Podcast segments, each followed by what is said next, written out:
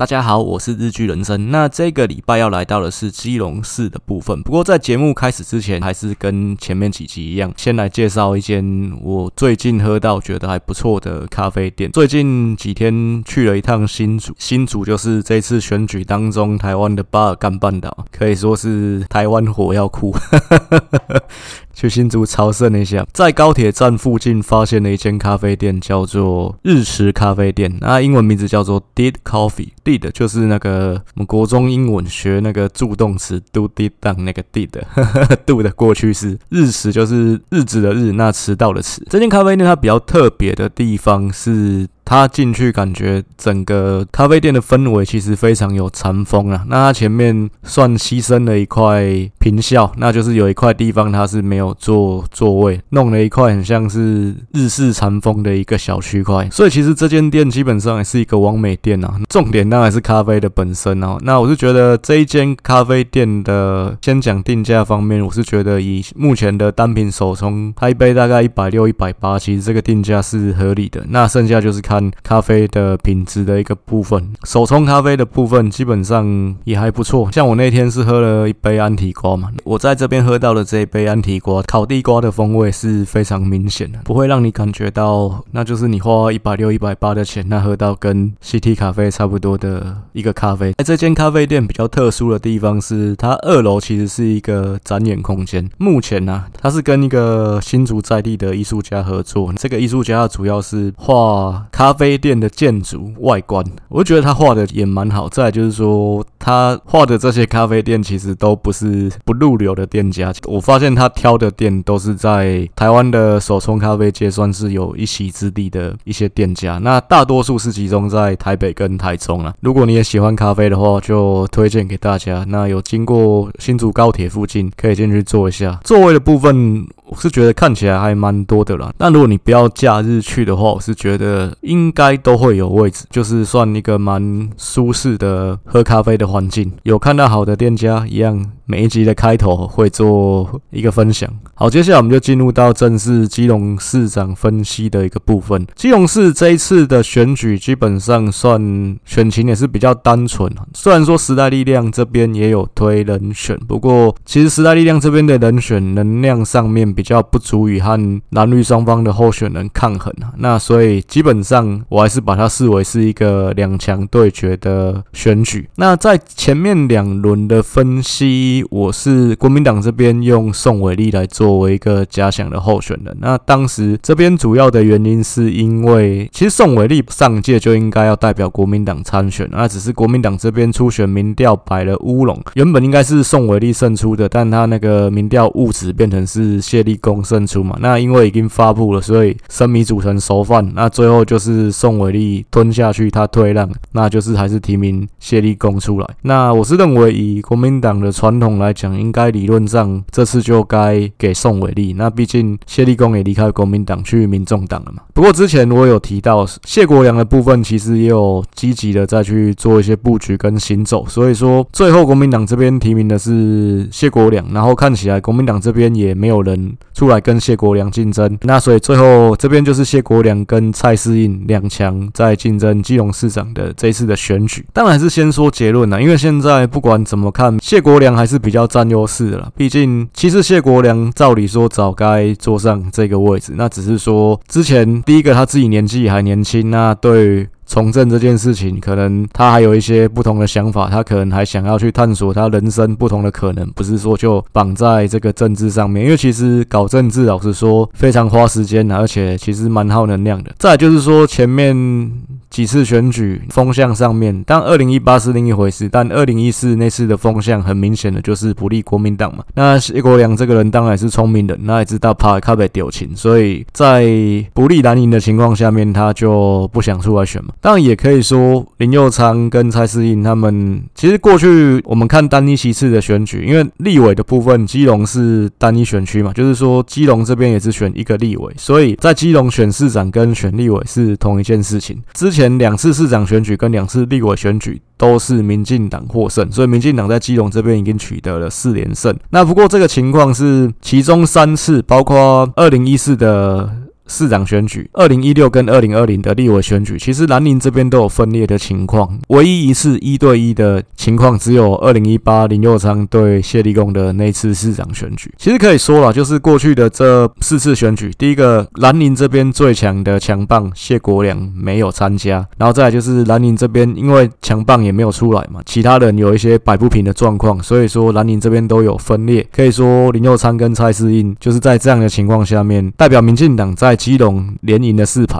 但这次的情况，南宁这边最强的谢国梁他又出来了。那这样的情况下面，我觉得民进党当然在基隆就是完全没有乐观的本钱。那谢国梁这个人。他基本上可以说得天独厚，因为第一个他出生在基隆的在地世家大族，那再来就是他的颜值跟学历其实都非常的亮眼，就是说在形象上面他也是一个形象牌，就是你同时具备形象跟同时具备地头蛇这样的一个身份，你做陆军做空军都很强，这样的候选人，这样的政治人物其实真的是条件上非常得天独厚，真的是不多了。那一般来讲，这两个条件其实算是互斥的嘛，就是你看到那种。地头蛇看起来都不是那种太有记忆点的政治人物，相反的，有一些操作形象的，他的在地基础就没有这么扎实。但谢国梁两个条件都有，所以说这一场仗无论如何对民进党来说都不好打。虽然民进党目前在基隆是完全执政，市长、立委都是民进党，林佑昌也在基隆执政了八年，而且他的过去的政绩、过去的口碑其实非常好。但即使在这样的情况下面，民进党在基隆也还是一场苦战。其实新竹这个林之间的这个部分，我是觉得，虽然说高嘉瑜一直在那靠北什么一尸五命，但我觉得对基隆的连带影响其实没有这么大。那最主要蔡适应能不能算手下吗？手下这一席，那主要还是要靠他自己，包括说在策略上的操作，包括说在这场选举中他自己的一个努力。林右昌这执政八年的政绩。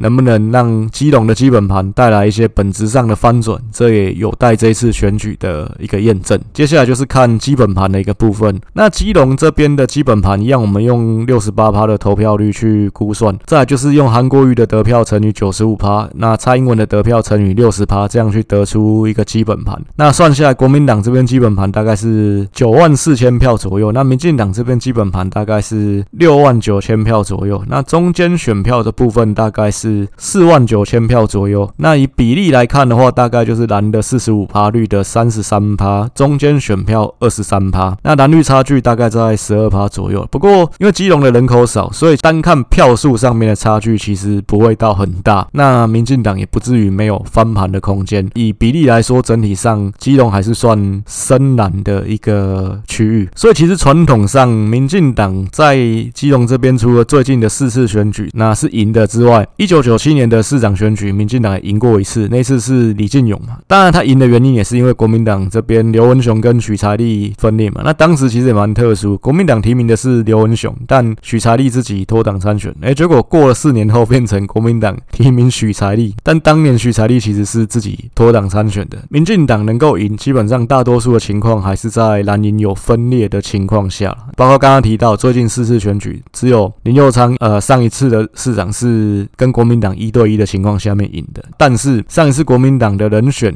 谢立功其实也不能说是 A 咖的人选，因为第一个上次国民党在初选中就算不能说是有争议了，因为宋伟立其实也没有靠北什么，那最后就是自己算成全了嘛，成全了谢立功嘛，但这部分你说宋伟立他是心甘情愿吞下去嘛？我觉得你这种市长的位置这么甜的一个果实在前面，你让人家拱手让人，谁会甘心呢、啊？有没有办法？完全的整合，我觉得这部分是一个问号了。那虽然说表面上看起来的候选人其实就是两个，上次真的是两个人，那没有其他的杂鱼。但是我觉得这个情况下面，南宁有没有实质上完成整合，其实是一个问号。再来是谢立功，他的基层实力其实并不扎实。虽然说他二零一四就选过一次，但为什么二零一四是谢立功选？是因为当时国民党原本初选胜出的是议长黄景泰。之前其实前面每次讲到基隆，我都讲过。那不过因为我觉得每一集还是。会有新的听众进来，所以说很多东西我还是会再重讲一遍。如果大家还有印象的话，二零一三年台湾办了三次黄色小鸭的活动，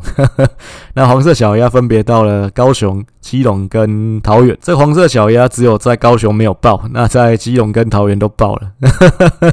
基隆跟桃园那时候都是国民党执政的。基隆站的这个部分，其实主要策展人是当时的议长黄景泰。那当然，他争取办这活动，也是为了替自己造势。当时黄景泰原本已经被提名，但是他那个时候好死不死涉及了一个贪污的弊案，所以后来国民党当时副主席是郝龙斌嘛，郝龙斌建请撤销他的提名，最后国民党这边就劝退不成，那就把黄景泰直接一不做二不休，把他取消提名了。那取消提名之后，当当然以马英九来讲，那时候总统还是马英九嘛，他最希望的候选人还是谢国梁，毕竟谢国梁基层实力有，再来形象好看，很好包装，这绝对是最优质的候选人了。那但是谢国梁没有意愿，那谢国梁推荐的就是谢立功。那原因是因为谢立功他是公务员出身的，他跟地方的地方派系没有任何的瓜葛。那也就是说，在地方势力来讲，他不属于谁的人马，所以这个部分这种人其实就是最安全的。这样的人选啊，并不是因为他强所以提名他，我可以说就是因为他弱所以提名他。也就是说，他基层的实力也不强。那国民党这边是不是有完成实上的整合？这是一个问号。所以，尽管上次是对民进党是完全逆风的状态下面，林佑昌还是完成了连任。所以这次选举，第一个钟摆效应。确实有可能发生，因为民进党在基隆也执政了两届。再就是蓝宁这次提名的人选，真的是上市的人选，真的是一匹好马。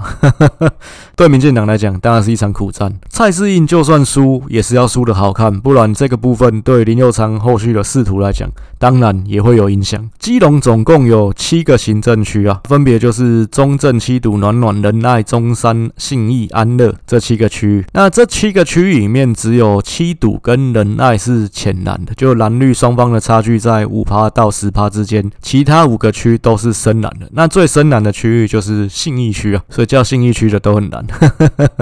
南投有一个信义乡，其实台湾很多地区的那个名称其实都是类似的，像中正区其实有好几个嘛，中山区也是好几个。其实高雄有一个山地乡叫那玛夏嘛，那为什么那个地方叫那玛夏？其实那个地方原本在高雄县的时代，那地方叫三民乡，那后来改名叫那玛夏是因为高雄市有一个三民区，那如果合并之后这个区域也叫三民区，那就跟高雄市的三民区撞名了嘛，所以合并之后这个原本高雄县的三民乡就改名叫那玛夏乡。其实基隆这边七个行政区的人口差距不会太大了。再就是说各个区域之间，虽然当然刚刚提到有的区域是浅蓝，有的区域是深蓝，不过整体来讲人口结构上面也没有太明显的一个差异性。其实五都升格已经到今年是十二年的时间了，就中间已经选了三次的县市长。在台中、台南当年合并升格之后，剩下的三个原本的省辖市——基隆、新竹跟嘉义，那也一直有讨论说是不是要合并，因为按照马英九当年的政见，他是讲三都十五县的一个国土规划嘛。那三都就是台北都、台中都、高雄都。那原本台北都应该是北北基三个。县市要合并的，不过这部分之前台北的分析有讲过，其实不管是蓝绿谁当政，大家都会担心叶尔辛效应，因为毕竟整个北北基人口加起来占台湾人口超过三分之一，这个控制权限太大。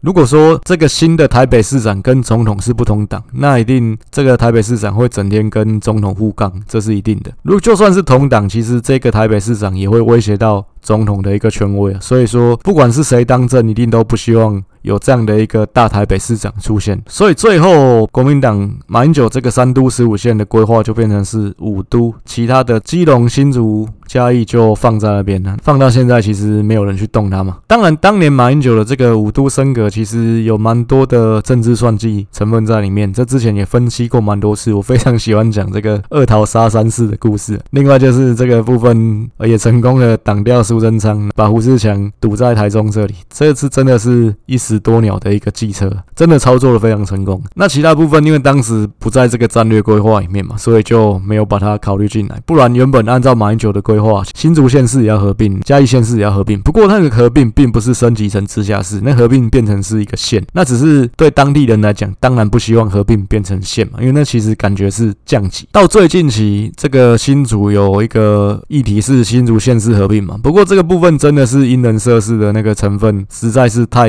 夸张了，完全就是为了林志坚的仕途设计这样的一个议题嘛，而且最后被骂了，那林志坚说他就没有要选。那没有要选新竹，所以说这个议题好像就变成不存在。今年五月的时候，其实有修了一次地方制度法，修法原本是要把，这其实为林志坚解套，把新竹县市合并的一个点是在说，其实台湾对于说直辖市的门槛其实有两个，第一个是人口超过两百万，第二个是人口超过一百二十五万。另外，你这个城市有特殊的特质，例如说像台南就是文化古都嘛，那台南是用这个条例升格的，其他目前台湾六都里面都是人口满足两百万的，那只有台南没有。新竹县市人口加起来其实也都还不到一百二十五万，所以当时是想要把地方制度法一百二十五万人口，而且有特殊经济文化地位这样的一个条件，把典籍然后改成交集，其实就是修一个字，就把且改成或，就是如果人口一百二十五万，或者是呃有特殊的文化经济条件，就可以升级成直辖市。不过这真的是太因人设施。那第一个，你若这样改，那你这个一二五的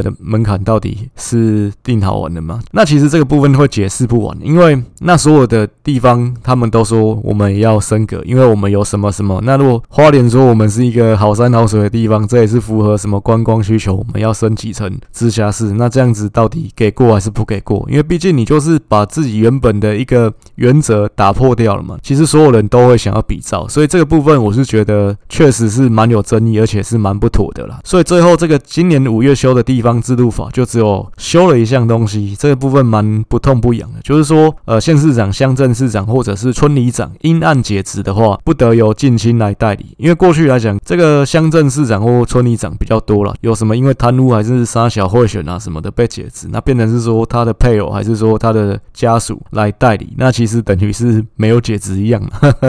这个部分就是把它明定出来说，不得由近亲去做代理，这其实是蛮不痛不痒，因为本来就该这样子。所以这个门槛当然还是存在的。所以目前剩下基隆、新竹、嘉义，他们如果说要升格的话，就还是要满足人口一百二十五万，然后而且去用那个符合特殊的呃文化经济地位这样的一个条件去做升格。换言之，一二五万这个是低标的门槛。那但是新竹县市跟嘉义县市合并起来都还不满足这个门槛，所以势必一定还是要再去并。第三个县市，新竹县市来讲，就是要去并苗栗嘛。那嘉义县市来讲，就是应该要去并云林了。那只是这个部分知识体大，因为之前其实我上一轮县市长分析也讲过好几次，包括讲到新竹，包括讲到嘉义都有讲。因为台湾其实没有这种三个县市合并的潜力，这个东西并不是一个行政命令下去，或者是说可能我们修法那通过这部分说并了，就明天把原本的新竹县、那苗栗县，我们都直接门牌。还换成是新竹市就可以合并，大家放鞭炮，因为毕竟它还有很多很多的问题。那像其实过去台中、台南、高雄，它做合并其实也是磨合了很久，包括说像过去高雄陈菊的时代，那像韩国瑜时代也是一样，因为原本有高雄县政府嘛，高雄县政府在凤山，那所以新的市长县市合并之后，陈菊跟韩国瑜他们那个时候都还是一个礼拜会有两天是在原本凤山的这个行政中心上班。那不过原本的高雄县议会现在干什么了？诶，其实这部分也可以拿来讲一下，就是原本高雄县市。合并之后，这个市议会啊，反而是去用原本高雄县的那个议事厅啊。那原本旧的高雄市议会在盐城区那边嘛，那那个地方现在是空下来。目前到现在合并了过十二年，这个高雄市议会还在想这个地方要怎么活化。那因为原本在凤山的这个高雄县议会，他们觉得比较宽敞、比较舒服、比较好用，所以高雄市议会反而是跑去原本的高雄县议会那边。上班，所以简单说，其实合并这件事情啊，三个县市合并，它是一个蛮大的工程，可以说就是知识体大。这部分，我觉得可行性空间目前看起来比较没有，而且其实三个地方，老实说，真的原有的差异性其实还蛮大的。再加上一个蛮重要的点是，这次的。基隆跟新竹，那市长的人选一定都是新任，因为不管政党有没有轮替，原本的市长都已经当八年了嘛。所以说，我是觉得这项议题可能在未来的四年啊，应该非常有可能会被搁置，要到八年后才会被再拿出来讲。因为未来的市长就是新任的，他上台之后，他一定是想怎么样连任对他比较有利嘛。你要去搞一个合并，再把原本的县区并过来，其实那都是增加变数嘛。其实政治这种事情本来就是因人设。所以我觉得这部分很有可能就是在未来的一段时间会被搁置到八年后，这个现在的市长可能任期要结束了，那可能又在想说我要怎么样延续我政治生命这部分才会再被拿出来讲，尤其新竹的部分，我觉得蛮有可能是这样。基隆的一个部分，当然这个部分新闻去讲的就没有像新竹这么热烈，但其实之前去年底的时候，林佑昌有提出两个案子，两个方案，就是有关基隆这部分要怎么去做升格的。第一案是说基隆市跟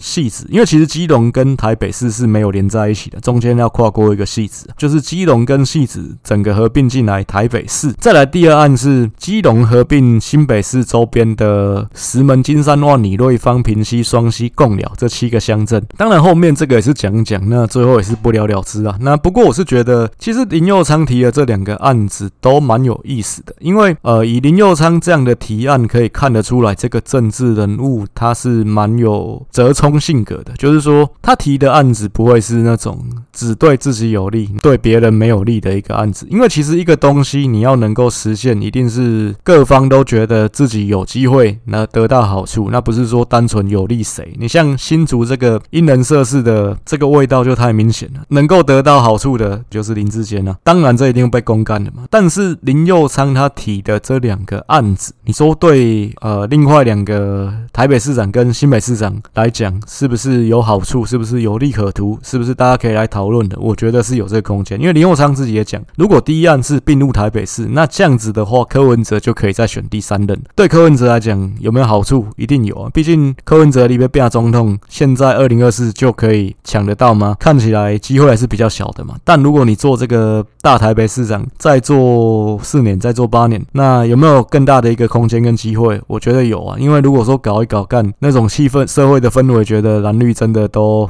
很烂，柯文哲你的机会就来了嘛？这部分对柯文哲是有利可图了。那再来就是说，第二案是把新北市周边的这几个区域割让给基隆，那让基隆可以升格。这个对侯友谊来讲，当然。表面上看起来是让你的控制范围变小嘛，但其实之前新北的分析也有提到过，整个新北的区域范围其实是第一个不完整的，再来就是城乡差距很大的，幅员很辽阔。其实这几个区刚好都是新北市比较算偏乡的区域啦。这几个区域如果割让给基隆市，其实对于新北市的治理难度来讲，一定是降低的嘛。剩下新北的部分其实就是比较精华的区域。那我是觉得，其实政治上面就是这样，它其实是很多的。折冲跟妥协，那你提出一个案子，一定是要能够让各方都可以坐下来讨论，就是要。这块蛋糕大家都能吃得到，大家都有机会得到好处，不是说你提一个东西只对你自己有利，干大概那么好处，干这不是把大家整笑嘛？今天我请大家吃饭，然后结果你们大家都不能动筷子看我吃，干你娘的，这样谁要来？看你说谁会做这种事情？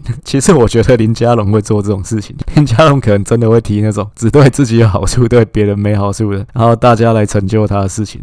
这我觉得林家龙是讲得出来。我个人的看法，其实我是觉得觉得林佑昌提出来的第二案。它是一个交易成本比较低的选项，因为如果你整个并入台北市，当然基隆市民一定觉得很爽，因为基隆市民就干整个直接升格变首都市民了，那房价什么的一定也会涨翻天嘛。但其实这样变成是原本的台北市真的因此这个城乡差距就变得太大，原本的首善之都加进了一个山城，这感觉我是觉得有点怪怪的啦。因为我是台北市人，所以我觉得虽然说我是在那个台北的布鲁克。林漫画长大，我还是觉得并了基隆进来好像真的不太妥当，这样可以拜托先不要那。不过讲认真的，这个部分真的牵涉到首都了，知识体大，真的可能性比较不高一点。再就是还是那个叶尔辛效应，因为那样你原本的这个台北市，它的控制范围变大了，那对于总统的威胁也会变大，所以这个部分不管谁当政，可能都还是不乐见。但是基隆它合并原本的北海岸周边的这几个行政区，那可以升格这件事情，我觉得这是可行，而且真的是有讨论空间的一件事情。因为这部分也对新北市来讲是改善原本新北市。幅员太辽阔，然后在城乡差距的一个问题。那因为毕竟周边这个北海岸这些区域，就是新北市里面算比较偏向的那些区域，对地方的发展来讲，我觉得可能也是比较有利的。因为对这些地方来讲，当然他们可能会觉得干并入基隆是降级啊。那不过如果整个并入基隆之后，是基隆也变成直辖市，再来就是原本这些北海岸周边的行政区，它在新北市里面，它是那种比较小的、比较甲卡柏林呢，就是比较喝不到奶水的行政区。但你并入基隆之后，你反而可以分到比较多的资源。那我觉得对这些区域来讲，也未必是不好的。所以我觉得这个林佑昌他讲的第二案合并周边的北海岸区域，那去做新的直辖市的升级，我觉得这真的是蛮有。讨论空间的一个提案。接下来我们就是进入到国民党这边前三届选举分析的一个部分。刚刚有提到二零零九年的那次选举，因为五都是二零一零才选举嘛，所以二零零九是非五都的县市在选，这个投票率大概只有六成左右。所以说这个部分看起来蓝绿双方在这次选举其实都没有达到基本盘。那这次选举国民党这边的代表是张通龙，当时的现任市长，他的得票。大概就是基本盘，南宁基本盘大概九成左右。我的方格子也都有去做这个表格，一样你来订阅就可以看得到。可能每一集都还是在工商一下。张通龙选的比较差的，其实反而是最深蓝的信义区啦。那再来就是二零一四年的时候，刚刚前面有稍微提到过了，当时议长黄锦泰被国民党撤销提名嘛，但最后黄锦泰他自己也有脱党参选，而且他拿到大概三万票左右。所以其实谢立功他的得票就是完全是选到崩盘了。当然谢立功当时是第一个完全没有任何从政选举的经验，再来就是说他也不是跟地方人士是比较熟悉的，是有基层实力的，所以这部分他选的不好，呃，只拿到了蓝营基本盘大概五十五趴，他只拿到五万出头嘛，当然也是合理的。只是说谢立功跟黄景泰两个人得票加起来大概是八万两千票左右，这个部分其实跟二零零九的张通荣，甚至二零一四谢立功自己在选，也是八万六，其实算是接近的了。所以二零一四这次看起来，就是兰陵这边得票也没有到真的非常惨，因为毕竟把黄锦泰票加起来，大概也是有八万多票左右。再来上一届二零一八的时候。刚刚一样也是有提到过，这个谢立功跟宋伟立，因为初选上面不是争议，但当时确实发生了一件非常瞎的乌龙，所以最后宋伟立到底有没有全力相挺，国民党这边有没有完全的整合？那我觉得这部分是持保留的态度。那再来就是说，谢立功在基隆，他本来就不是从基层干起的，那他本来就不是那种在跟地方算基层实力很强的政治人物，所以这个部分当然他的一个得票就就还是有一个天花板，还是有一个极限。虽然说了基隆在地最大咖的。谢国梁愿意支持他，不过毕竟候选人是谢立功，不是谢国梁嘛。谢立功虽然也姓谢，但他不是谢家的什么人啊，他不是谢国梁他们家的亲戚，所以这部分我觉得他真的不是一个 A 咖的人选。刚刚也提到过，国民党二零一四选择他，不是因为他强，而是因为是相反的。我讲含蓄一点的，所以尽管上次国民党是大顺风啊，但谢立功还是没有办法收回师徒。再来就是我们讲到的是谢国良的这个部分啊，其实谢国良刚刚有提到过，他真的是一个非常难得得天独厚的。政治人物，他第一个是在地世家大族出身，他本身就有很强大的一个根基。那再来就是说，他的外貌、呃，颜值，那跟学历的部分都是算上乘的人选。所以这部分真的是可以说空战、陆战两相宜啊。这样条件的政治人物真的不多了，而且他其实也还很年轻，那也才四十七岁而已。他不到三十岁就当上立委嘛，可以说崭露头角的时间非常早。其实原本马英九当然那时候最属意的基隆市长人选。选也是他，当年他在当立委的时候，一般也是认为说他迟早会当上基隆市长的这个位置。那只是说可能八年前，那他那时候还年轻嘛，也才不到四十岁。那他觉得其实从政，可能他那时候也当了大概十年的立委，就觉得有点倦怠还是怎么样的，所以就觉得自己人生还有一些其他可以开拓的可能，他就暂时离开他的政坛。再就是说那时候真的对蓝营来讲风向也是比较不利的，那他也不想淌这个浑水，不然讲真的选举这种事情，我觉得。很多时候都不是百分之百，那其实都很多变数。只要不是像金门马祖那种情况，我觉得其实以台湾现在来讲啊，每个地方都有可能会翻盘嘛。国民党也不是基隆人的爸爸嘛，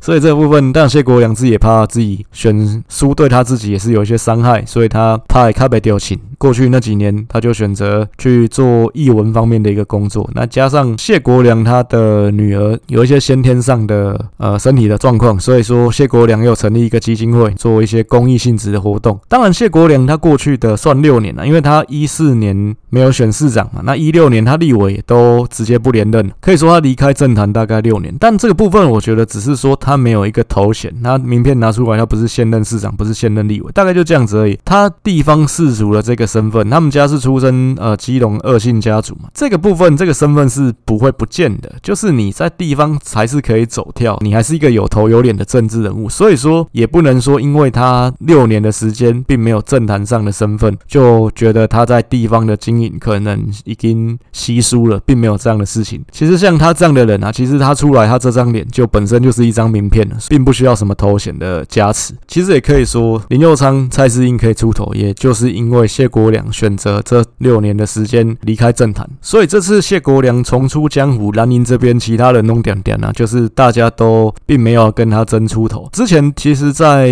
去年的分析。解析片的时候也有提到，如果国民党这边是宋伟立，当然对民进党来说就比较好打。但是如果是谢国梁的话，蓝宁这边可以完成比较高度的一个整合，那当然对于民进党来说就比较不好打。再来就是民众党这边的态度，之前我有提到，如果是宋伟立的话，民众党邱成远出来选的机会比较大，因为宋伟立比较好打。那宋伟立本身有很多争议，包括这个什么基隆地产王的部分，其实已经算上次打完深植人心了嘛？民众党出来浑水摸鱼，可以拿到中间选票的一个部分也会比较多一些。那但是国民党这边是谢国梁的话，民众党的空间就变小了。所以民众党最后邱成远看起来是没有要出来选，他就丢掉了嘛。谢国梁简单说了，他基层实力跟形象都非常的好，而且他起跑的时间也很早。去年前年呢、啊、就有风声说他要出来选啊，包括之前朱立伦在选党主席嘛，其实他去基隆也都是谢国梁陪他出来跑，只要。要这次的风向不要太过在选前啊，但现在看起来确实对民进党也是比较不利的。那如果说选前不要风向太过偏向民进党的话，再来就是说朱立伦真的国民党这边不要自己太北西的话，我是觉得谢国梁的胜算还是比较高的。接下来是民进党的这个部分，民进党过去三届的选举都是林佑昌出马，还有选过一次立委，也是跟谢国梁选，就二零一二的时候，所以林佑昌在基隆这边选了四次，那四次选举的得票其实是一次比一次高了。这部分也是他个人的努力，他在蹲点的经营上面有一些突破。如果单纯就二零一四跟二零一八两次选举来比较的话，其实林佑昌得票看起来是成长了一千多票了，其实没有太明显的差异。那但是他在暖暖区的得票是有很明显的成长，那其他区域大概就是持平或者是微幅的加减。另外跟蔡适应的得票去比较，其实蔡适应在二零二零的立委选举，他拿到十万大概是十万四千票左右，其实是比二零一八选连任市长的。选举还要再高个两千票左右的，所以有人说，那这样子是不是蔡适应选市长就稳？但这完全不是这样说，因为毕竟两次选举的投票率不一样。再就是说，二零二零真的是风向非常有利民进党，因为民进党那次芒果干卖得非常好，因为那一次的国民党候选人刚好就是韩国瑜，那韩国瑜对于年轻跟中间选票真的是极度的不讨喜。所以说那一次的选举并不能说蔡适应比林佑昌还要强，因为一般还是认为蔡适应的能量还是低于林佑昌的。以得票率来看，蔡适应二零二零大概是拿到四十七趴左右而已，其实也没有过半。林右昌选这两次市长。都是有过半的，所以这部分主要是投票率上面的一个差异。那我认为以蔡适应这次选举来讲，他应该还是要冲高投票率，因为过去的八年林右昌的一个政绩还是受到基隆人的肯定的，尤其是在交通上面的建设。毕竟很高比例的基隆人其实从高中时代就是来台北念书。那像我高中的时候念建中嘛，其实有同学是从基隆来的。你像高嘉宇，他其实是在台北念北一女、念台大，不过他。也是基隆人，很多基隆人也都是来台北上班，他们也都是通勤，所以交通的问题对他们来讲是蛮大的一个痛苦来源。如果你有去过基隆，就知道在基隆的交通方式就那几样：客运、火车，那不然就自己开车嘛。但你要去基隆，老实说还蛮痛苦的。虽然说直线距离可能没有很长。林右昌他这几年，尤其第一任的时候做的最大的一个政绩，就是他把整个基隆的转运站重新弄，弄得很好。而且基隆是一个雨都嘛，那重新的规划。就是让这个等车，或者是说中间你移动的过程不需要淋雨，这其实是蛮重要的一个点。在原本其实那种什么客运转运站，在有记忆的过去，其实不用到真的很久。你像我大概二零零四到二零零八在念大学嘛，去新竹主要的交通方式就是搭客运。那但是我那个年代那个时候还没有金站，还没有这个转运站在金站这里，那时候是台汽北站吧。那以前的台汽北站真的就是很旧的那种感觉，就算是在首都首善之区的台北，那其他地方就更不用讲，那种搭客运的那个转运站，在没有很久的过去，其实都是那种你可能仿佛回到七八零年代的那种感觉。那这个部分当然林右昌是他蛮重要的一个政绩，所以说其实我觉得蔡适应怎么做还是要冲高投票率了，毕竟基本盘的部分你就是输国民党，这个也是毋庸置疑。只有投票率高，再就是你多争取到比较多的中间选票，比较多的年轻选票，你才有一搏的空间。那以过去像这两次的市长选举跟蔡适应第二次的立委选举看起来，民民进党在基隆的天花板大概就是十万票到十万五千票左右。如果你有办法提高投票，但这部分是投票率高才有机会拿到的，投票率低，其实民进党也许只有八万票左右。所以你投票率高，你的票可以冲得出来，你这边的票可以飘飘入柜，你才有机会跟谢国梁一搏。林佑昌他当了两任的市长，那林佑昌这两任的市长，我觉得他是一个蛮平稳务实的一个施政路线，因为毕竟基隆本来就是蓝大于绿的，所以其实林佑昌你可以看到他不会会直接去批评柯文哲或者是侯友谊。那毕竟在北北基这个区域，你跟南宁身高对立，本来就对自己是不利的。刚刚有提到林佑昌他最重要的一个政绩，当然还是着重在交通的一个部分，包括蔡适应他当了目前呢当了六年的立委，在二零二零选立委连任的时候，他主要诉求的也是这个他争取到快捷公车路线的这样的一个政绩，作为他竞选的一个诉求。所以其实但交通的部分，那对基隆人来讲，绝对是最切身之痛、最切身相关的一个利益。这个部分绝对是林佑昌、蔡世英这个阵营他需要去强化的一个部分。毕竟在更之前，国民党的市长看起来基隆几十年来没有什么改变，那就是一个旧旧的雨都，大概就是这样的一个感觉。但是林佑昌这八年很多东西做起来，再来就是说，呃，城市的光荣感看起来也是有稍微建立起来。这个部分绝对是他可以去诉求的一个点。蔡适应他当然，他跟林佑昌本来就是关系还不错，那也是同一个派系的。他主打的一个点也是说，他当立委，他跟林佑昌配合无间。林佑昌在他卸任之后，一般来讲认为他的下一个去处应该是交通部长的可能性比较高。所以当然蔡适应他会去打的一个点就是说，那未来来两个人可能都换了一个位置，但是他们的这样的一个配合，这样的一个默契是不变的，还是会给基隆人更好的建设，那更多的福祉。那这部分绝对是他可以去诉求的一个地方，可以去主打的一个地方。刚有提到蔡适应选了两次的立委，虽然都选赢了，不过这都是在国民党这边有分裂的情况下面。因为前两次的立委选举，基隆都是四个人参选，那可以说都是蔡适应一个绿的去打三个蓝的。蔡适应两次都没有过半，所以说蔡适应的一个能量，一般来讲还是认为他是小于林佑昌的。这部分我觉得跟桃园像郑文灿、郑运鹏的那种感觉很像，就感觉郑运鹏跟蔡适应其实都是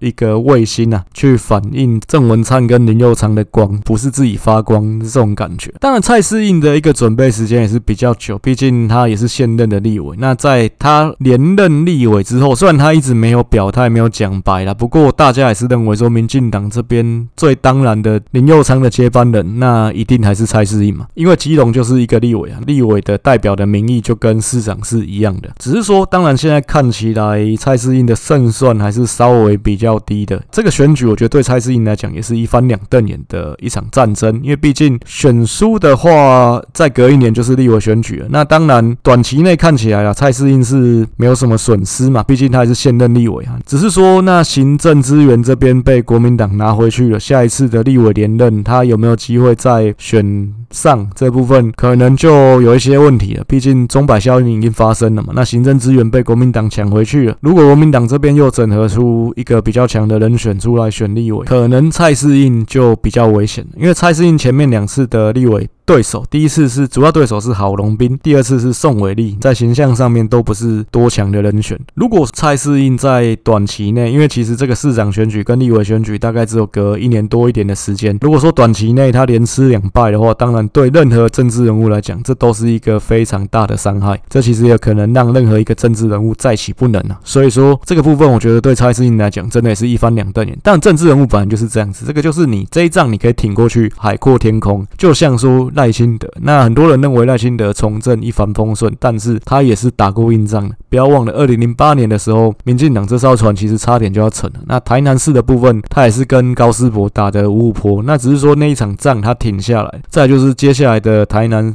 市长选举，他挺过这个民进党差点要分裂，因为毕竟当时也一直有风声说许天才要自己脱党参选。挺过了这两场之后，后面就海阔天空了。对蔡适应也是一样的，我说一翻两瞪眼，是赢你就是市长，那你就是更上一层楼；但是输你有可能连立委。都保不住，这一仗觉得对他从政来讲是非常关键的一战。对林佑昌当然也是一样，毕竟他其实就是绑着蔡适应的嘛。若蔡适应选上，当然就是大家肯定你林佑昌，甚至可以说基隆的基本盘产生了根本上的翻转，那绝对是林佑昌你这八年施政成功的功劳。但是如果说蔡适应选输，那要看票数是怎么样。如果选输而且票数很惨，对林佑昌的未来的仕途来讲就比较不利一点。毕竟那就代表市民还是没有。肯定你过去八年的一个表现嘛。林佑昌卸任之后，入阁应该是十之八九确定的事情，那只是说看他坐哪一个位置的问题。那如果说基隆这一场表现的不好，可能对他坐什么位置就会有一些差别。但最有可能的位置应该还是交通部长啊。那毕竟他对过去这八年大家比较有感的建设，还是在于交通的这一块。再来就是说，现在的交通部长王国材，其实也一直被认为说他是一个过渡的人选，就是因为林佳龙，呃，因为普悠马的关系，提早被换下来。你说，如果是蔡世应选上，有没有可能是林佑昌去选他这个立委的普选？因为蔡世应选，如果选上的话，立委会。重选嘛，我觉得这可能性比较少，因为但对林佑昌他自己的发展来讲，一定还是入阁比较好啊。那你选这个立委，这不是把剩下任期做完就好呢？是接下来你一定二零二四还是你选啊？对民进党来讲，我就觉得林佑昌真的也算是一个人才啊。从他算各方面政治运作上面的折冲的智慧上面来讲，其实我觉得是蛮到位的。那尤其比林智坚算好很多。这样的一个人才，如果说民进党二零二四有机会再延续执政，的话，他绝对是应该要入阁的一个人选，不是说把这样的人放在立法院。再来就是说，其实对民进党来讲，最关键的还是在于立法院能不能过半嘛。这样算起来，以目前民进党的立委来讲，其实民进党即是六十一席嘛，那不过实质上民进党可以掌握的大概就是。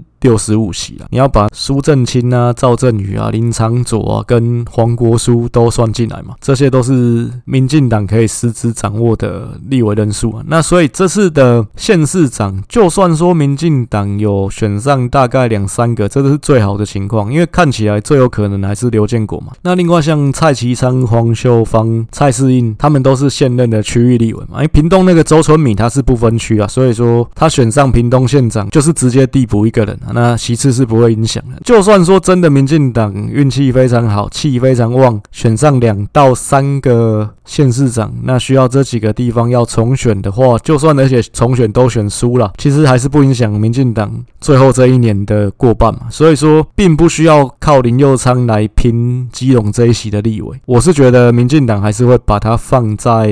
内阁里面的位置比较有可能。再来有一个点是，其实国民党在北北基的三个。候选人算是有一些矛盾存在，所以你到目前为止并不曾看到这三个人合体或提出任何联合治理方面的一个愿景跟政见。那毕竟像谢国梁，他跟朱立伦的一个连结性就很强嘛，他跟朱立伦很好啊。当然这部分就会跟侯友谊有一些矛盾，毕竟就是攸关二零二四的总统嘛。再来就是跟蒋万安方面，因为蒋万安其实看起来是一个比较偏向不沾锅的政治人物了。目前来说没有看到他去跟谢。国梁有什么样的一个互动？可以说国民党这边看起来是各吹各的号，各自打各自的。民进党这边如果说有办法去提出一个北北基区域治理的一个愿景跟政见的话，这部分当然然对各自来讲也都会有一些拉抬啊。毕竟这个区域本来就是唇齿相依、息息相关，生活圈都在一起。那如果三个人又都有一定的实力的话，我觉得对各自来讲，尤其对绿营来讲，其实气势是可以拉抬的。再来是有关第三势力的一个分析啊，其实刚好提到基隆市各个区域间的人口结构差异性并不大。那所以说，不管民众党或时代力量，其实上一次二零二零不分区的得票，在这七个区域当中也都非常平均，而且跟全国的平均其实比起来也没有太大的差异。民众党在全国的平均是十一趴嘛，基隆的平均是十二趴，大概高一点点。就是民众党本来就是一个北强南弱的政党，这七个区域也都是在十一趴到十二趴之间，没有太大的差异。那民众党全国平均是八趴嘛，在基隆的平均也是八趴，在这七个区域的平均得票率都在七到九趴之间，所以其实一样也没有太大的一个落差。之前我有提过，国民党这边如果这次是提宋伟立，当然对民众党来说就有浑水摸鱼的空间，所以邱成远出马的可能性就会提高。那在几个礼拜之前，大概一个月之前呢、啊，民众党是提名了高虹安选新主嘛，不过那个时候其实同时原本有媒体传出的是要同时提名高虹安跟邱成远，只是说最后只有提高虹安。邱成远在基隆这边是归起来的，是是 guilty 啊。这部分当然也跟国民党是提超强的谢国梁有关系。那看起来民众党的空间就少了。那再来就是说，邱成远跟高虹安比起来，这两个人可以募集到的资源绝对是差很多嘛。因为毕竟对民众党这样的一个小党来说，候选人他也是要去自己募集粮草的。当然，高虹安本来就有郭董这边的资源嘛，再加上其实青年从政带把输一半啊，所以说邱成远就没有跟高虹安同时提名了。邱成远有没有可能再出来选？我认为机会是很小的，毕竟其实最好的时机已经过了嘛。他跟高虹安一起被提名，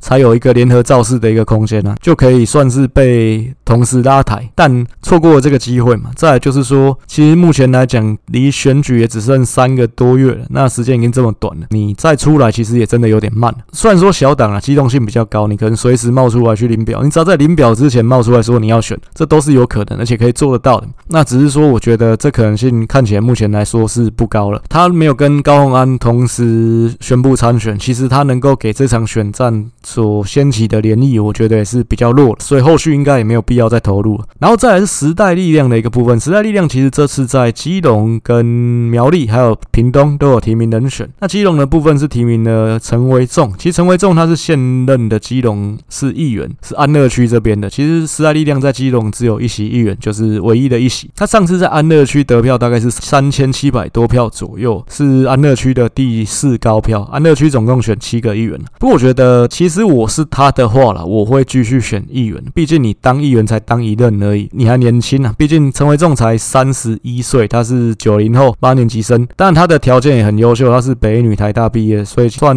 蛮优质的一个年轻人，也符合时代力量这样的一个政党调性。只是说，我觉得如果我是他，我还会继续再选议员。毕竟我觉得这部分是需要长期去耕耘的。再来就是说，你选市长，当然。你可能可以获得一些声量，但是毕竟这次选举其实两强对决的格局已经定了，可以得到的关注相对来讲也会比较少。那而且你选市长，其实你就是很像投一个硬币到一个湖湖里面去，大概就是会有一个水花，就这样子而已。但后续来讲就。没有后续了。那如果你连任议员，其实你可以真的给地方带来的东西还是比较多。你有影响力，你有议员的这个位置嘛？你可以做的事情绝对比你去选市长，你就是参加这次选举，自在参加这样的一个感觉，这样的影响绝对是大很多。所以其实去选市长，我觉得这还是比较理想性的一个做法了。选市长这件事情，等于说你是一个小党或你是无党的候选人，其实你就是去缴一个保证金，就像上次那个什么吴月阳。蜂蜜幸运草 不是、蜂蜜柠檬水，他他就是花两百万去买全国你上电视去讲话讲那个证件发表会的机会啊，你去广告什么蜂蜜柠檬水。其实小党无党候选人感觉他选市长能够做的事情就是这个嘛，就是你花了这个保证金，因为看起来十之八九是拿不回来，可以去全国的面前有这几十分钟、十几二十分钟的时间去讲一些你想讲的东西。当然你去上面讲个阿弥陀佛，讲到时间满，这也是可以的嘛，你有这个机会，像上次吴月阳去做这个蜂蜜幸运水，大概就是这样子。选市长就是你这个硬币，你只能把完投了去放个烟火，大概可以获得的就是这样啊。但是你基本上大家关注的焦点还是两党的候选人，再来就是你没有选上，你可以带来的就是这样子而已。虽然说时代力量也有提名新的年轻人去补他的位置，去选安乐区的议员，那有其他区也有提名。不过我是觉得这个布局上面，对，如果是陈维仲本人，如果是他的话，我会继续选议员，可以给地方带来的东西，带来的影响是比你选这个一次性的市长来的更大的。那最后是有关关于这个候选人 PK 表的部分，跟候选人的年表，这边也说明一下，之前上一次分析国民党用宋伟立嘛，所以这部分重新做了一个 PK 表，是稍微先说明一下，就是这个 PK 表我是没有把时代力量的陈为仲列入了，主要还是就蔡适应跟谢国良的一个比较的部分。其实这两位候选人年纪的方面是差不多，谢国良四十七岁，蔡适应四十九岁，两位都是基隆在地出生的政治人物。因为这次选举是新的局面，所以两位候选人都不是现任。那学经历的部分，谢国梁维基百科可以查到的都是他在美国的学历，所以我是不知道他在台湾是读什么学校。那可能他也是比较年轻的时候就去美国当小留学生，应该是没有在台湾受过大学的教育。他在美国是念南加大社会系学士的部分，那硕士是那个麻省理工的科管的硕士，就是麻省理工的，这应该算 MBA 吧。所以这部分其实是蛮屌的，因为基本上麻省理工的 MBA 算在美国是 Top Seven 的学校，这个部分他能进去是真的蛮强。所以学历的部分，虽然说谢国梁看起来应该是没有在台湾受过高中大学的教育，比较不好评论。不过这部分我还是会给他比较高的一个分数了。蔡适应的部分，他在台湾是念东海政治嘛，那他当完这个四年志愿役之后退伍，又去淡大念国际事务与战略研究所。然后另外他有北大都市计划的博士学位，不过这应该是他从政之后去念的啦。所以基本上学历的部分，我还是觉得谢国良是比较强。在经历的部分，因为谢国良毕竟是含着金汤匙出世嘛，所以说他在美国留学回来之后，就是进入到，因为他们家是基隆的二姓家族嘛，二姓他同时有一个子公司叫工程证券，他回来就是当工程证券的总经理。踏入政坛是因为他跟当时亲民党的刘文雄有一些交情，所以后来刘文雄在亲民党这边，他原本是区域立委，那后来二零零四年底的那次选举，刘文雄就进入亲民党的不分区名单嘛，空出来的这个位置，那基隆当时是选三个区域立委啦，刚好就是国民党、民进党、亲民党各一席，那亲民党的这一个席次就是让出来，找了当时算年轻，然后形象还蛮不错、学历蛮蛮亮眼的海外学人谢国梁，那所以谢国梁就是接替刘文雄的这个立委位置，所以他一开始从政是在亲民党，那后来在这个任期的过程中，因为当时亲民党比较式微了嘛，就是从二零零四之后，所以陆续有一波跳船潮了。那讲直白一点就是这样，就是亲民党蛮多立委跳回去国民党，当然这部分也是宋楚瑜默许的啦。刘文雄就是真的是一个从头到尾跟在宋楚瑜身边的人，所以我之前有提到，我觉得宋楚瑜再怎么样跟柯文哲比起来，他是有一个团队，而且他是有一群从一而终跟在他身边的人。不管怎么样，虽然说我是传统民进党的支持者，所以其实早期当然我是蛮讨厌宋楚瑜，包括以前可能绿营就会说宋楚瑜这个人什么光拿给小金啊，这个谚语就是说这个人虚伪假掰，或者是说他就是要五毛给一块啊。那当省长的时候去各个地方大傻逼收买人心啊，这都是以前早期我们民进党 讲，哎，我不是民进党员，就是民进党很常攻击他的一个地方嘛。我相信啊，多数绿营的支持者其实对宋楚瑜没有太大的好感，早期啊，但后来风向变了，宋楚瑜也变了。但我觉得简单说，我觉得宋楚瑜做人应该是成功的，不然不会有人愿意从头到尾跟着他，因为他后来其实已经式微了嘛。早期当然是希望跟在宋楚瑜身边，那宋楚瑜当总统可以鸡犬升天啊。可是后来就没有这方面嘛，所以后来当然很多跟在他旁边的亲民党立委陆续跳回去国民党，但还是有一群人始终的跟着他嘛。尽管后面其实讲真的已经没有什么实质的好处了，但大家还是愿意嘛。这部分就是我觉得宋楚瑜做人绝对是有他非常成功的地方，而且其实单看这一点，就是他愿意让这群当初说投机嘛，从国民党跑过来跟着他，或从新党过来跟着他的这些人，他们说要回去国民党，其实宋楚瑜没有出半句恶言。那而且甚至后来零八年立委改成单一席次两票制嘛，小党就没有生存空间了。其实宋楚瑜还回头去跟国民党乔说，当时还留在亲民党的这些人，让他们有一些空间，有一些位置。所以当时有一些选区立委的部分，虽然国民党可能自己也有人，但是是让给亲民党的人用国民党的身份去选举。当年二零零八的国民党不分区名单有三席，也是宋楚瑜这边推荐的。所以我觉得宋楚瑜做人是成功的，而且算其实是有情有义。那当然，其实是谢国梁老实说，那个时代还算年轻啊。其实那是已经将近二十年前的事情。谢国梁那个时候大概三十出头而已，所以当然他还有蛮大好的政治前程，当然会选择靠回去国民党，这也是可以理解。他当立委三届嘛，所以他当了十一年的立委，这是他全部从政的时间啊。那后来就是刚有提到，当时毕竟风向就不利国民党，然后再来是说他其实那个时候也才三十几岁，我相信以这个年纪的人来说，而且又以他的出身背景来讲，你要一直绑在这个立委的位置上，或者是说去当市长，当然这部分他可能还是有一些其他想法，他觉得他人生还是有很多不同的可能嘛。所以老实说，他这几年算过得蛮多才多姿的，就是他去从事一些艺文界的投资嘛，包括电影的部分，像有一个电影叫《六弄咖啡馆》，那就是谢国梁担任董事长的公司投资的。然后另外像诸葛亮的，算应该他最后一部的贺岁片嘛，《大调歌》，那也是谢国良的公司华联国际有出资的。这部分他在政治圈之外的职涯算是过得还蛮丰富的。但是我也提到过，就是以他的出身背景来讲，就算他身上没有挂立委或者是其他公职的一个头衔，但基本上他的脸就是一张名片嘛，所以他在地方并不会说因此就跟基层脱钩，跟地方脱钩，并不会有这样的情况。这并不是一个对蔡司适应的可乘之机啊。关于蔡适应的经历的部分，他是比较特殊，因为他在学生时代是做学运的嘛，他是六年级前段班，就是你一个搞学运的人，你当兵之后多少了？我觉得。都都应该都会被弄啊，但你还选择签下去当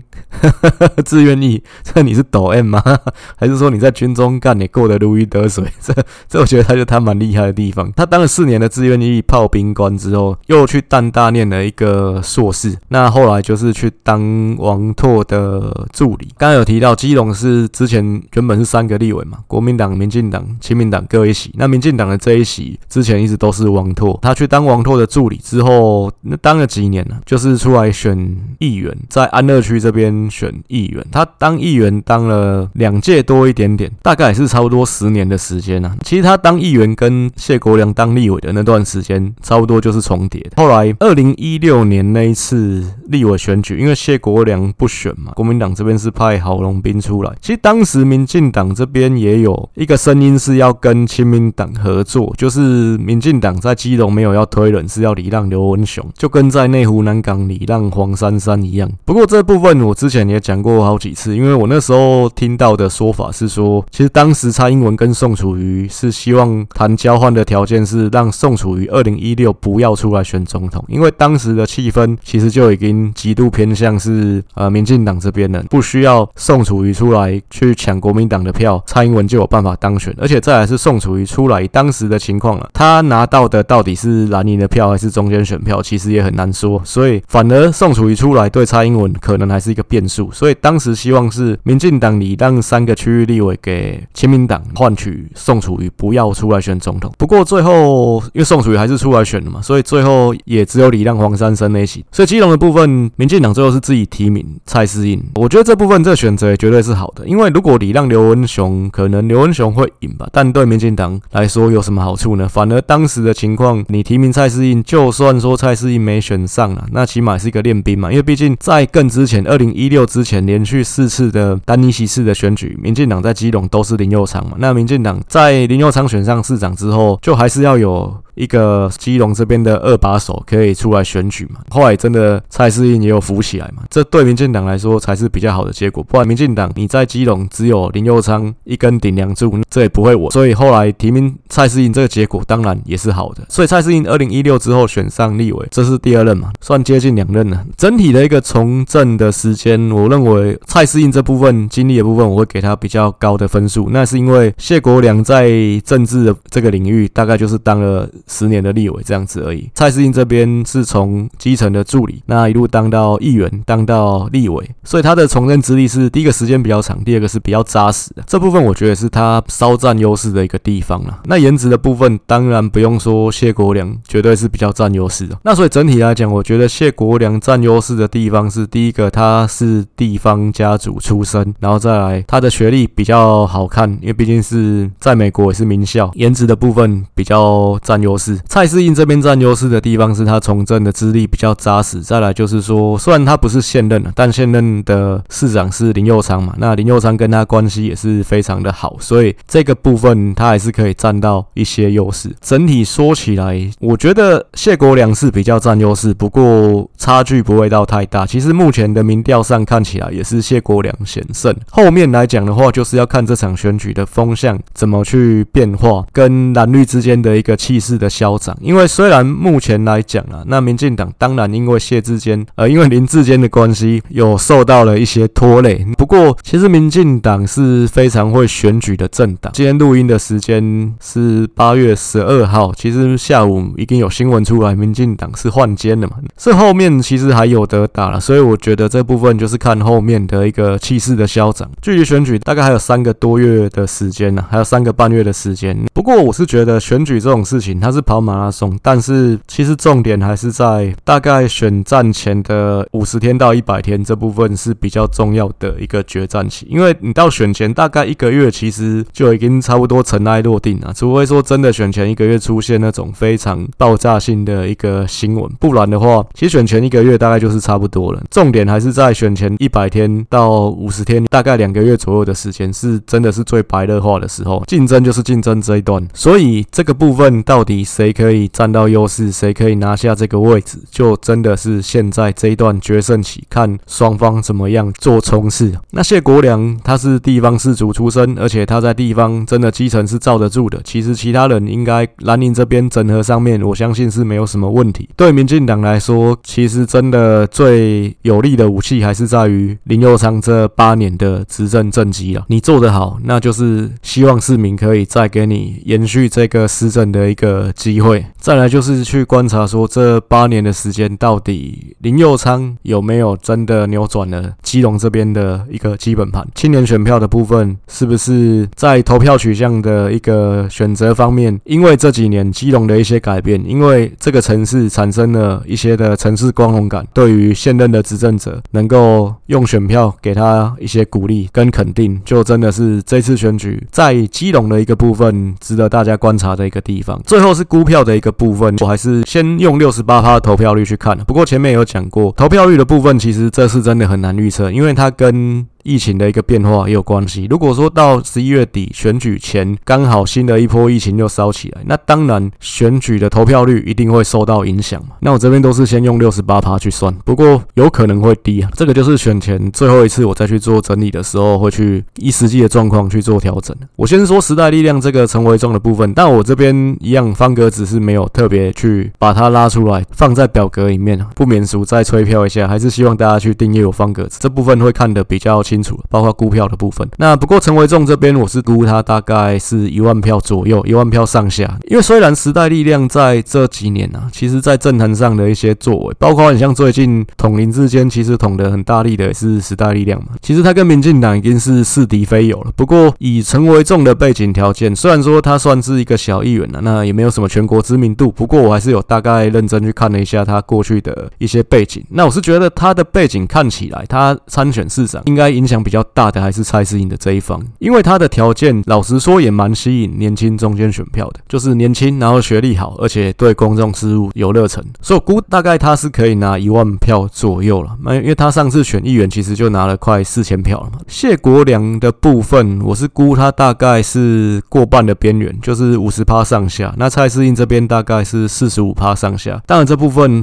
后续还是会有一些消长，就是看最后这段时间双方的冲刺。蔡适应，我觉得他不管他有没有当选，民进党这边就算他当选了，民进党的立委普选也不会派林佑昌出来去补他这个位置，因为不需要，因为毕竟不会影响过半嘛，那没有必要说一定就是要压林佑昌在这个位置上。而且对民进党来讲，林佑昌这个人才其实应该还是要让他入阁会是比较好的一个安排。相信对林佑昌来讲，他当然也是希望入阁嘛，不是再去当立委。他其实也没当过立委，但入阁对他来讲。对他的政治前途来讲，还是比较好的一个选项。以上大概就是这一集基隆市的一个分析。下一个礼拜就是会进入到新竹市的部分。那再来就是也提一下，因为今天既然这个换监的新闻已经出来了，桃园我会不会重新写一篇文章，跟会不会重新录一集 podcast？呃，这部分我可能先说是不会，因为我前面也讲过，其实写过去就写过去了，基本上我还是会一路往后写了。那后面毕竟你到现在我才写完七篇，录完七集而已，还有十三个县市还没有写到，还没有讲到嘛。再来就是说我过去的习惯本来就是到最后的那段时间再去做最后的一个整理，针对这中间的一些。些变化，因为不然，其实你一直去滚动式调整，那真的也搞不完。但是针对桃园的选情，其实我之前分析那个时候，算还没有爆发这个后面这么多风波，包括新竹市棒球场的事情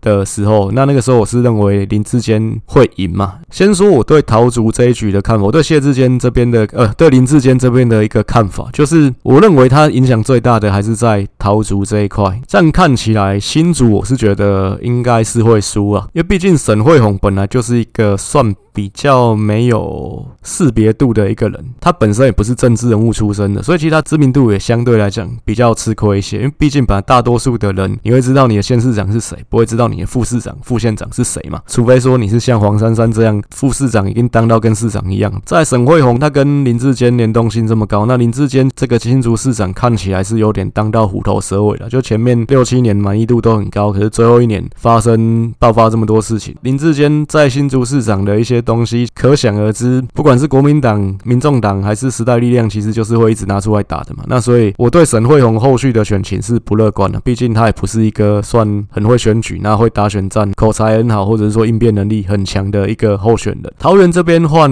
郑运鹏，我认为就还有守住的空间，所以民进党看起来这边当然是应该是全力要去守桃园的一个部分。但从林志坚这个事情可以看得出来，蓝白阵营甚至时代力量会希望透过。这个林志坚把他当作是像二零二二版的吴英林，就是因为四年前的选举，如果大家记忆犹新的话。会记得吴英林算是民进党这边选情的一个破口，那包括蓝白的网军一直去操作他什么高年级实习生这件事情，算是一个靠霸主嘛，因为他爸是吴胜，那所以说他做到这个北农的总经理的位置，那但是他看起来很多事情是状况外，当然当时来讲他被丑化的还蛮严重的，但当时其实蔡英文就是从头到尾就力挺吴音宁啊，这部分我觉得他做法跟陈水扁是蛮大的一个差异，因为如果是以陈水扁来讲，不管是吴音宁，不管是林志坚。他一定很快的就把他断尾了，很快就断尾求生，一定会换掉他。但是蔡英文是从头到尾都选择力挺，包括吴音宁，包括林志坚。这部分我是觉得是他从政格调上面跟阿扁蛮不一样的一个地方。但这部分老实说有好有坏。那像四年前结果就是不好的嘛。以这次来讲，我觉得呃民进党他前几天的定调是选择去跟台大对干，那我就觉得这是蛮不聪明的一件事情。我觉得不管怎么说，第一个你台大不是。像可能政大这种就是党校的背景，那当然你去质疑他的公信力，社会大众或甚至你这边民进党的支持者是会相信的嘛。但是台大其实在台湾来讲，它是学术声望很高，而且它是具有中立性质的一个学校，它是就是台湾学术界的一个代表。而且其实它的历史背景，它是台北帝国大学嘛，是日本人留下来的资产。包括民进党很多政治人物也是台大出身，那早期也是学运的一个摇篮，它是一个讲究思辨、讲究。独立思考的一个学府，台大其实传统上大家的认知就是有蓝有绿的一个学校，是蓝绿都可以在这个学校里面公平的竞争。而且甚至我觉得台大其实还是算比较偏绿的一个色彩比较重一点点，因为早期台大的校长大多数是医学院这边出任嘛，那医学院这边台大医学院偏绿的色彩也是蛮重的，包括台大学生会长的选举，多数情况也都是偏绿这边的学生拿到这个执政权嘛。那像台大有学生会，第一届会长是罗文嘉，第二届会长是范云，第三届会长是国民党的林奕华，就现任的大安区立委，不过他。为什么可以选上学生会长，是因为当时那届绿的这边有两组人出来选的，泛绿分裂，所以造成林奕华捡到一次学生会长。所以你民进党去质疑台大这个部分，我觉得你可以去质疑管中闵或质疑苏宏达，因为毕竟这两个人就是深蓝的背景。不过你去质疑整个台大的学伦会，我觉得这部分是蛮不聪明的一件事情。那再来是说，你可能甚至会得罪很多原本是偏你这边的人。毕竟台大的教授其实就是有蓝有绿的嘛。那这件事情后续来讲的话，可以说民进党这边就是透过这个换签去做直选嘛。那后面选战还是会回归到其实他该有的节奏跟轨道。当然，虽然林志坚已经被换掉，但我认为国民党。民众党甚至时代力量还是会把林志坚当作是一个破口，持续的去对他做提款跟攻击，因为毕竟他现在看起来就是二零二二版的吴音宁。举例来讲，包括像林志坚在新竹市长任内盖了很多亲子公园什么的，那这部分后续来讲有没有可能去挖一些说工程啊？是不是有一些图利什么的？蓝白阵营应该会很努力的去找这方面的料了。那以对民众党来讲，其实现在最有机会拿下的不是台北市嘛，反而是新竹市高虹安的。一个部分，所以应该我觉得他们会持续把林志坚作为提款机去挖他的料，这也是民进党后续来讲需要去应应的一个地方。所以我觉得民进党这边大动作去对干台大，我觉得这是不聪明的一件事。但是蔡英文选择去护林志坚这个动作，我觉得倒是对的。毕竟林志坚这边现在看起来就是对方的一个箭靶，你去切割他，有可能会烧出更多的问题，对民进党来讲也不是有利的。再来，我想讲一件事情。就是说后续的一个安排，因为从现在到选举啊，老实说，越到年底其实越忙，所以说这部分包括大家可以看得出来，我的一个步调其实已经算有点比之前慢了，因为之前还可以稳定的每个礼拜天更新 Podcast，那目前来讲，我也先说可能后续的部分可能没有办法维持在固定礼拜天，这部分也请大家见谅。就这个步调，这是哪一天更新，可能就没办法固定了。目前这样算起来了，因为毕竟还有其他的事情要忙。我觉得一个礼拜最多了一篇文章加一集 podcast 是算最紧绷的状态，就真的没办法再多了。所以到选前大概其实这样排一排，其实也是时间差不多了。到选举前应该是一拜一拜可以差不多讲到完了。大概选前两个礼拜左右，选前十天可以去做最后的一个总结。然后最后还是再补充讲一个点，之前我有讲过一次，嗯，就是选举的节奏，不管哪一次选举，一定都是互相有一些攻防，陆续会有一些新的。事件新的变化，就因为就是真的有一个听众，但我蛮感谢你会来问我，那就是你重视我的看法嘛。那这部分其实老实说我蛮感谢，但就不要再为了说因为一些什么风吹草动，那因为一些新的新闻发生，就一直来问我说，那这个对选举会不会有什么影响？呃，是不是谁就赢定了，谁就输定了？那如果说要这样问下去，其实真的没完没了。这些事件只能说是好对谁比较加分，对谁比较扣分，但绝对不会是说因为什么。事情下去一锤定音，谁赢定了，谁输定了。其实我前面也讲过嘛，我开这个粉砖的管道，也不是为了要跟陌生人聊政治嘛。那所以真的也不要把我这边当做是一个扣印节目，发生什么新闻就要扣印进来，讲你的看法，然后问我有什么看法。我真的没有这么多时间，而这部分真的比较抱歉啊。特别是说你又没有订阅的情况，我也很清楚你不会订阅的情况，因为你就是来问东问西的，又没有要订的。那这个部分。我觉得就跟你像说，我开一间店，我是一个老板，呃，你来我的店里面借厕所，那当然，啊，其实我还是会借你，但如果你上完厕所，你要一屁股坐下来，那跟我攀谈，那你又没有要消费的意思，就是一直在那问东问西，说这个墙上的画是怎样，这个你的餐具是怎样，这部分我会觉得就很想翻白眼，就那先生，你上完厕所可以走喽，大概就是这样的一个感觉啊。下一个礼拜我们会进入到的是新竹市的一个部分，Podcast 经营到现在大概一年快八个一年七个月左右的时间，其实从最开始到现在，大概成长也是蛮明显，尤其到最近的一两集，像前面。台北、新北的集数，因为刚好这两个县市瞩目的程度也比较高嘛，下载数大概都有破千，所以其实这部分老实说我都蛮感谢。那后面其实步调拖得比较慢一点，也是因为包括写文章、包括录 podcast，我不敢说我有做到很完美，毕竟我就是只有一个人在做这个事情，而且也不是全职在做这件事，但我还是尽可能的去做到说不要去滥竽充数，不要去糊弄大家，还是尽可能的在能力跟时间范围内做。到最好了。所以说进度的部分可能尤其最近期会比较慢一些，这部分也请大家见谅。好，那一样下一个。原则上是下一个礼拜，我们下一个礼拜再会进入到新竹市的一个部分，那请大家拭目以待。以上，谢谢大家，感谢大家，晚安。